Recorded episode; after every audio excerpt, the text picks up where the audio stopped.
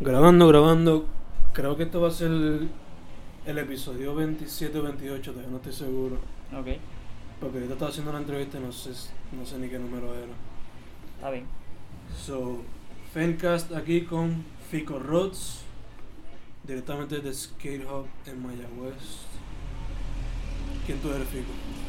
Pues Fico Rods es un skater y rapero que lleva bastantes años por ahí y sigue haciendo lo mismo que ha hecho siempre. Ficorro. ¿Cómo te metiste la arte, man? Pues este, primero empecé corriendo skate, a los 11 años empecé a correr y el skateboarding es algo que te hace conocer de muchas facetas en la vida, como que el skateboarding a mí me ha enseñado un montón de cosas y me ha llevado a sitios que yo en verdad ni me esperaba ir y he conocido un montón de gente. Y gracias a eso y a los videos de patinete y qué sé yo, al principio como era como un estereotipo que los skaters eran rockeros y qué sé yo. Y yo me dejaba llevar por eso y al principio como que hasta que me metía a, rockerito y qué sé yo. Pero cuando pasaron los años vi un video de skate que se llamaba Zoo York The Mixtape. Y eso era un video que salía Method Man, salía Fat Joe. Y entonces la música del video eran ellos como que freestyleando, improvisando. Este, y eso como que me despertó en mí el rapero que vivía en mí desde chamaquito. Este, y así fue que como que empecé a rapear. Cuando yo vi eso, como que lo vi un millón de veces ese video en mi casa, como que siempre lo veía todos los días. Y de ahí empezaron a salir otros videos que también involucraba como que el hip hop en el skate. Y así fue como que empecé. También Soldier, mi primo, este, que era rapero conmigo desde el campo, él como que, mira, hay unos foros y qué sé yo. Y en internet antes había muchos foros. Y nosotros empezamos como que nos metimos en un foro de hip hop ahí y empezamos como que a conocer gente de otros países. Y en ese foro habían como que batallas y habían este corillos. Nosotros teníamos un corillo que se llamaba Zona Roja y el Imperio, me acuerdo. Y este como que ahí empezamos a rapear de verdad y a grabar y como que grabamos con el micrófono micrófono de la computadora y qué sé yo y batallamos con un par de gente. Después eso eso fue cuando yo viví en Texas porque yo me mudé para Texas en el año 2001 hasta el 2003 y cuando vine para Puerto Rico en el 2003 seguimos grabando pero no fue hasta el 2005 que fue nuestro primer show ahí en el Boulevard en Mayagüez y de ahí para adelante pues seguimos metiéndole ¿Hace tiempo tú todavía estás con desde el campo entonces? Sí, eso fue cuando llegamos a Puerto Rico en el 2003, pues ya como para 2004 empezamos a formar desde el campo y ya teníamos un par de canciones y qué sé yo. Y en el 2005 fue que tiramos el primer show que fue con Desde el Campo. Después de eso, ¿cuánto tiempo le tomó para sacar sustancia controlada y lo demás? Yo creo que Sustancia Controlada salió como para el 2010, Ok. so como par de años. Yo creo que fueron dos, ¿verdad? ¿Dos proyectos fueron los que tiraron? Tiramos, primero tiramos Sustancia Controlada, después tiramos Memorias 2010, yo creo que fue, que eran canciones que habíamos sacado en el 2010 y después sacamos otro más, que ni me acuerdo el nombre. No me acuerdo que yo encontré eso por MySpace, yo creo. Sí, en MySpace estábamos bastante trending para aquellos tiempos. Sí, no sabía eso, que Soldier era primo tuyo. sí, Soldier es primo, es hijo de la hermana de papi. Oh. Y Jíbaro también era parte de ese... Jíbaro sí, grupo. Jíbaro llega por Soldier, jugaba baloncesto con Soldier Mm. y entonces él me dice, antes de llegar a Puerto Rico yo creo que fue que él me enseñó una canción como que, acho, escucha este chamaco y Jíbaro tenía como que buena voz desde el principio y buen flow, so, yo como que, acho, yeah. Y después ahí fue como que formamos desde el campo. Todo en todo este tiempo tú estabas skating y todo eso también, ¿verdad? Sí, sí, seguro. Sí, siempre. Siempre corrí skate. Entonces, ¿cómo fue que llegó a llegar tu interés por lo que es el negocio? Pues mano, desde chamaquito, yo pues corrí skate y competía. Y en las competencias siempre iban los representantes de ventas o los distribuidores de marcas en Puerto Rico. Y siempre los skaters pues se pasaban en un skate shop. Y en este caso para nosotros era como que pequeña ola. Después backside. Y entonces como que siempre yo soñé con ser rep. En verdad yo siempre soñé con ser rep, como que yo sí me hubiese gustado ser pro, pero yo siempre veía los reps y yo como que decía, coño, me gustaría, tú sabes, trabajar vendiendo patinetas o qué sé yo. Y después de cuando empecé a trabajar, que empecé en Pequeña Ola, pero ya Pequeña Ola no era tan skate shop, porque ellos abrieron Backside y Pequeña Ola se convirtió en lo que primeramente fue, que fue una tienda de patin de niños. Mm. Este, pues cuando empecé a trabajar, después trabajé en The Room y estuve como cinco años en The Room y pues obviamente siendo empleado, pues uno siempre mm. sueña con ser el jefe algún día. Entonces después conocí a Manny y ahí fue como que cliqueamos de una manera que hasta hablamos de, de hacer un negocio. Y yo empecé trabajando para una de las marcas que Manny corría, que era Action Footwear, y empecé a trabajar eso en Puerto Rico y como me fue bastante bien, como que Manny me dijo, pues mira, vamos a hacer algo, vamos a hacer una distribución en Puerto Rico. Y ahí fue que trajimos Rastaclat, trajimos Amo, trajimos par de marcas, Quintin era una de ellas, trajimos par de marcas y entonces ahí empieza Skate Hop como tal. Yo vengo, lo inscribo en Puerto Rico y empecé a vender. Manny me dio unos chavos y con esos chavos yo compré y empezamos a revender, a revender hasta que después de eso pues estamos aquí hoy. Eventualmente pudieron hacer su propio merch y todo eso también. Sí. Porque hasta habla de todo. Sí, sí, porque eh, como te digo, la patineta te lleva mil cosas. Por ejemplo, la, todas las patinetas tienen diseño, ¿me entiendes? Uh cuando tú eres un skater, tú te imaginas como que, o visualizas como que, coño, yo quisiera algún día tener mi patineta o, o, o mi marca. Y así fue que comenzamos con el branding de Skate como que... Sí. De hecho, eso fue un sueño que yo tuve cuando chiquito, cuando jugaba a Tony Hawk. Sí. Hacer los diseños de la skate. Sí, sí. No coger, pero hacer los diseños. Este...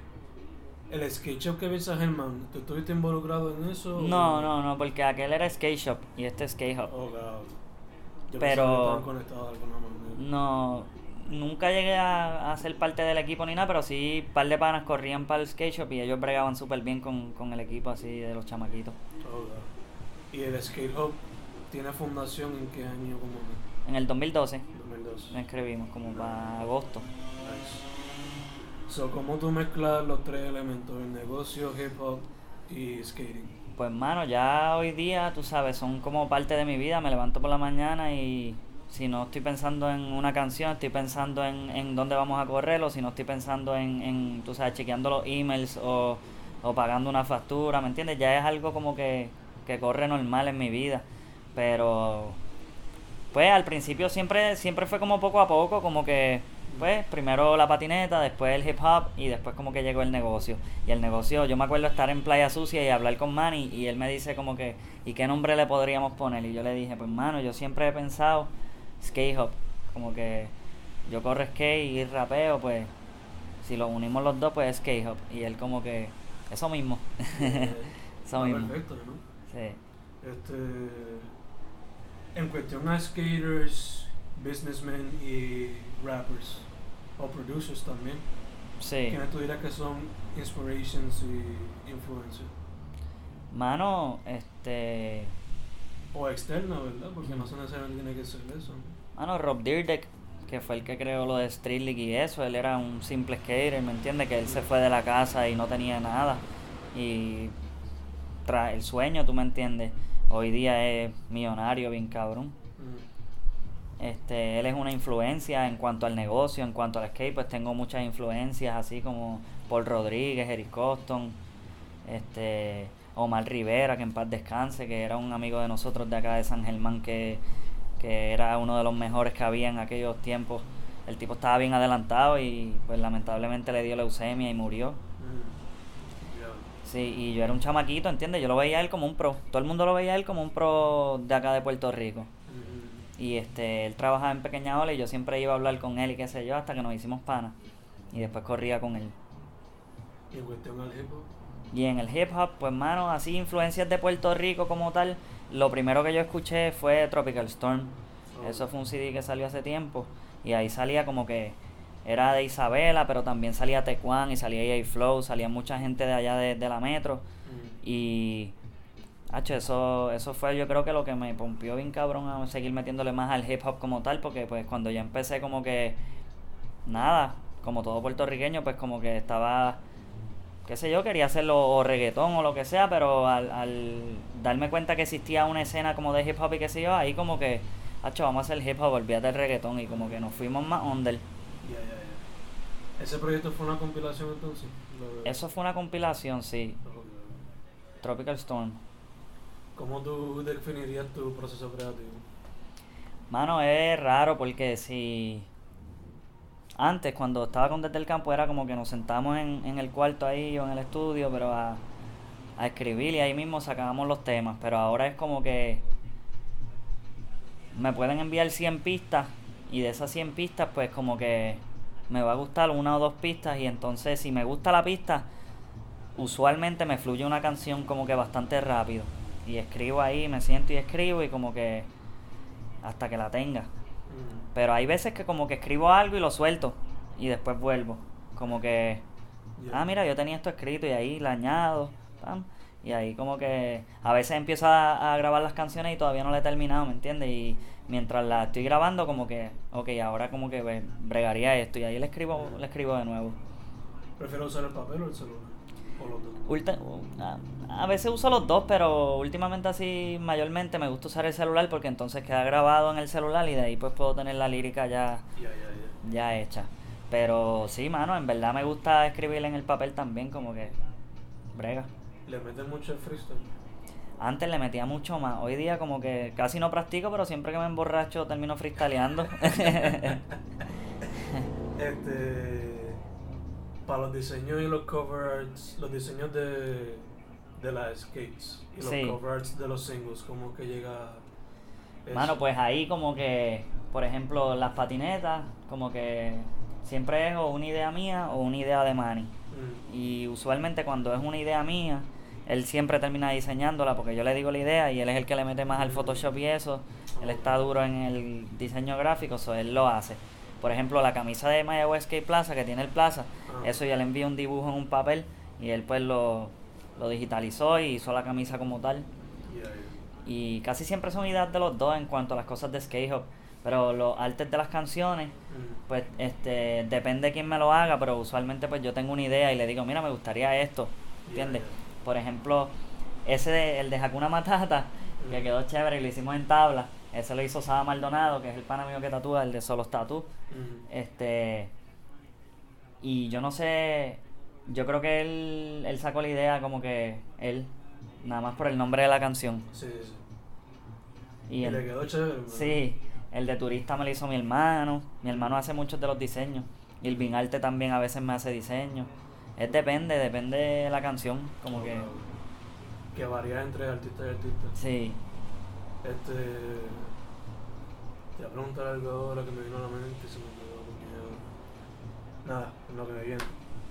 Esto ya lo contestaste. Ah, ¿cómo tu trabajo es una reflexión de ti y de tus alrededores? Pues, mano. Casi, o sea, todo, todas las canciones que yo hago y, y lo que digo en las canciones, casi todo, o sea, todo lo he vivido, ¿me entiendes? La mayoría de las cosas, como que son una reflexión perfecta de lo que es mi vida, básicamente. Por ejemplo, la canción una, la que solté que dice freestyle, estoy hablando que si en la motora, por la loma, y eso es realidad, nosotros estamos en la motora por la loma, ¿me entiendes? Corremos patineta o qué sé yo. O sea, casi todo lo que yo digo en verdad es que lo he, que lo he vivido que lo estoy viviendo o algo así. Por eso a veces cuando trato de hacer una canción más comercial o qué sé yo, como que me cohibo un poco porque digo como que, o sea, es- eso no es lo que yo vivo, ¿me entiendes? Yeah. So, no puedo mentir, como que yo tengo mi esposa, ¿me entiendes? Y, y no me gusta como que estar cantando de, de, de culos o otras cosas, ¿me entiendes? Como que de otras mujeres o algo así, porque en realidad no es así. So, Que you keep it real. ajá, como que lo trato de mantener lo más real posible. Este. Varias de tus canciones también tienen como que temática de crítica social. Sí, sí, porque son cosas que, que uno ve, ¿me entiendes? En, en, en el país y como que en el mundo. Mm. Y está cabrón que, que el gobierno en realidad lo que haga es joder con, un, con el pueblo en vez de o sea, ayudar, hermano. Yo como dueño de negocio hoy día, nosotros pagamos un montón de chavos de tax y la gente viene aquí y paga tax, ¿me entiendes? ¿Y dónde va ese dinero del tax? ¿Me entiendes? Frustra, las carreteras están bien jodidas, están cerrando escuelas, ¿me entiendes? Son 20 mil cosas. Quieren vender playas, ¿sabes? Está cabrón. Que inexplicable dónde está tanta cosa. Sí, mano. Tanto que Y y no se deja últimamente como que no me gusta nada más a- soltar canciones políticas así porque en realidad tampoco eso es lo que yo vivo. O sea, yo no estoy en marcha todos los días, ¿me entiendes? Sí, sí. Pero si, si tengo el método de, de poder llevar un mensaje y, y aportar algo, pues seguro lo hago, ¿me entiendes? Pero últimamente estamos más enfocado en, vacilón y en, Sí. y en, en la skate o en, en- qué sé yo, vacilón. el, el balance entre las dos cosas. Sí, sí. Este, ¿Qué piensas de tres cosas? El estado de las artes en Puerto Rico, el estado del skate y el estado de las microempresas o pequeños negocios. Pues el de las artes, pienso que hay mucho arte en Puerto Rico, hay mucho, mucho arte. Hay demasiada, demasiado talento, muchos artistas, muchos, tú sabes, donde hay depresión hay arte, ¿me entiendes? Sí. Y aquí hay mucha depresión, aquí hay mucha gente bien talentosa. Este, en cuanto a que el gobierno quizás no apoya tanto, pues, y la gente, mucha de la gente pues quizás no apoya tanto, pero pues esos otros son otros 20 pesos, pero el arte está sólido, aquí hay muchos artistas buenos.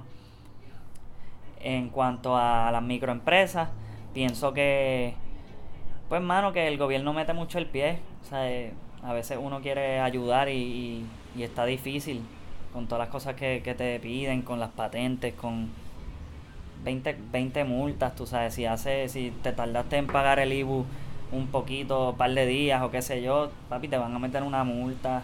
¿sabes? No hay break. Ahorita me estaba diciendo una, la muchacha que estaba entrevistando que para ser artesano cierta cosa puede ser hecha con cierta cosa si no no es Artesano, sí, sí. Son 20 mil pendejos. Sí, mano.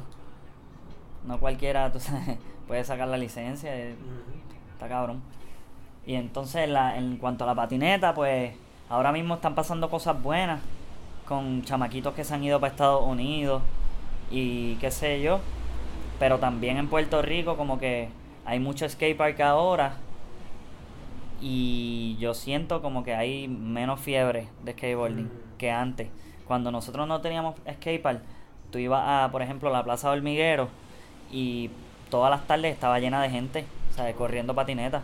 Y por así mismo en Mayagüez, en, en, en el Parque Los Próceres, tú bajabas un sábado, ¿sabes? Temprano y había un corillo de gente corriendo patineta y patines por allí.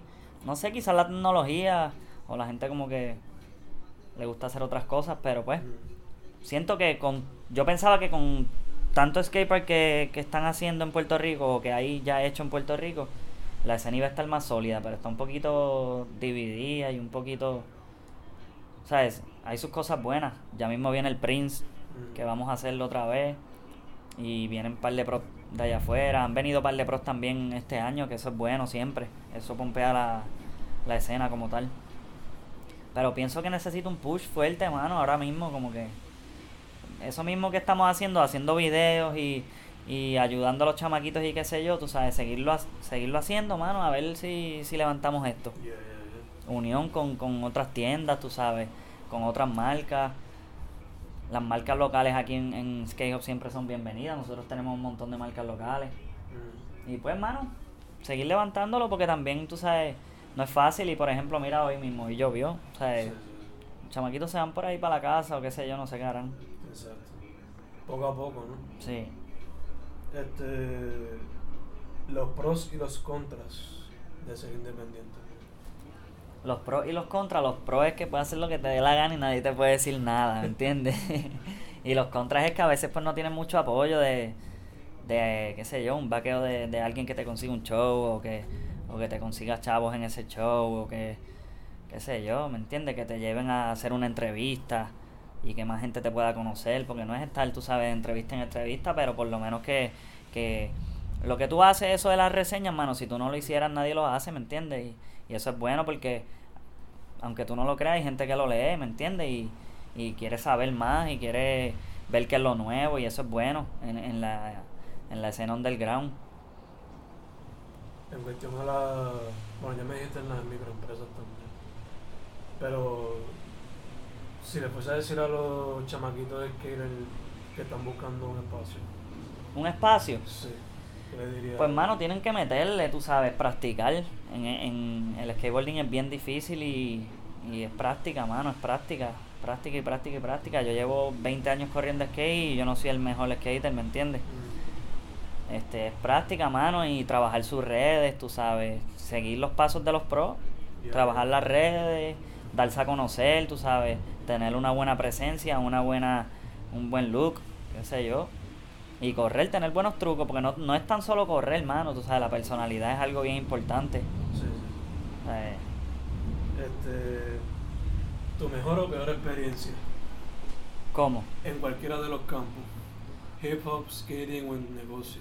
Pues mi mejor experiencia, mano, en cualquiera de los campos ha sido viajar.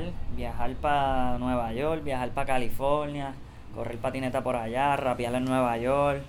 En verdad, eso ha sido lo mejor que me ha pasado.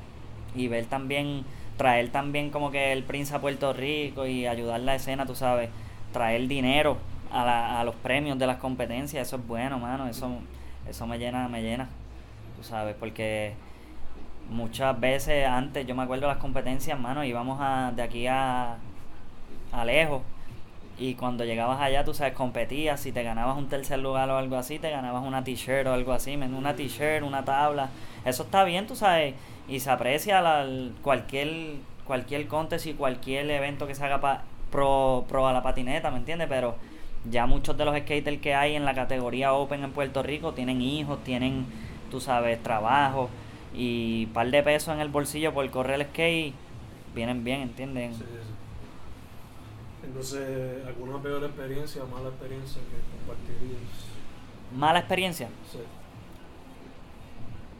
No he tenido así, no sé. En verdad, que yo me acuerde así, mala experiencia. yo creo que yo las bloqueo, ¿entiendes? De mi mente, como que ya. Pichadera, ¿viste? Además de par de haters que siempre salen cuando, casi siempre cuando se acerca diciembre que vamos a hacer la competencia, como que la gente como que está pendiente a nosotros y siempre sale uno que otro hater así a hablar. Y eso va a un poco en el hecho de que, que uno está tratan- tratando de hacer el bien, ¿me entiendes? Pero también nos reímos y le pichamos porque lo que sabemos es que están mordidos o que pues, buscan atención y en verdad. Estamos nosotros estamos bien como Bad Bunny. Eh, la meta con tu trabajo. En- Mano, pues yo eh, quiero seguir llevando un mensaje y seguir llevando mi música por ahí para todos lados, correr el mundo en la patineta, este, llegar a, a muchos sitios y quizás algún día tú sabes también poder tener un beneficio económico de la música, ¿me entiendes? Ya lo tengo del skate gracias al negocio y seguir metiéndole. ¿Hay algún proyecto que estés bregando ahora mismo? Sí, estoy haciendo lo que estoy bregando ahora mismo, ahora mismo es una canción para Hip Hop Boricua Volumen 10, yo creo que es que es, de que son un CD que sale, una compilación de hip hop que sale anual, este, que lo hace Lucho, Mm, de hormiguero, el chamaco. Este, él como que consigue las pistas y se las envía a los MCs y los MCs hacen las canciones. Yo salí en el primero y en el segundo con Desde el Campo y yo creo que no volví a salir hasta ahora en otro. Y la canción se llama West Side y en verdad me tiene bien pompeado porque hablo de todas las cosas buenas que tiene el West Side. mm, Este, y yo creo que le va a gustar, le va a gustar a la gente. nice.